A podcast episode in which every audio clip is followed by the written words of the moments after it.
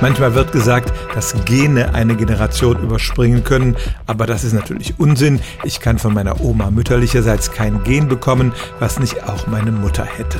Aber die Eigenschaften, die von Genen kodiert werden, die können durchaus von den Großeltern auf die Enkel übergehen, ohne dass sie bei der Generation dazwischen aufgetreten sind. Das wusste schon der alte Gregor Mendel. Es geht nämlich um rezessive Gene. Nehmen wir die roten Haare. Um die zu bekommen, braucht man zwei identische Gene dieses Rothaargens. Eins vom Vater, eins von der Mutter. Sobald man ein andersfarbiges Gen hat, wird das Rothaarige unterdrückt und der Mensch hat dann braune, schwarze oder blonde Haare. Nehmen wir also an, ich habe eine rothaarige Oma, die gibt eines ihrer Rothaargene an meine Mutter weiter, aber wenn vom Opa ein anderes Gen dazukommt, hat die Mutter keine roten Haare. Sie hat aber immer noch dieses Gen und kann es an mich weitergeben und wenn mein Vater mir dann auch eins gibt, dann bekomme ich rote Haare. Und wenn man sich diesen Mechanismus anschaut, dann kann diese Eigenschaft nicht nur eine Generation überspringen, sondern auch mehrere.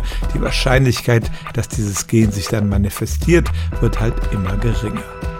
Bei komplexeren Eigenschaften, etwa Persönlichkeitseigenschaften, ist die Sache natürlich viel komplizierter. Da gibt es nicht ein Gen, was das bestimmt, sondern viele spielen zusammen. Aber auch da gibt es Mechanismen, dass eine Eigenschaft über die Gene weitergegeben werden kann, die in der Zwischengeneration nicht ausgedrückt wird, sondern tatsächlich eine oder sogar mehrere Generationen überspringt. Stellen auch Sie Ihre alltäglichste Frage unter stimmt's at radio1.de.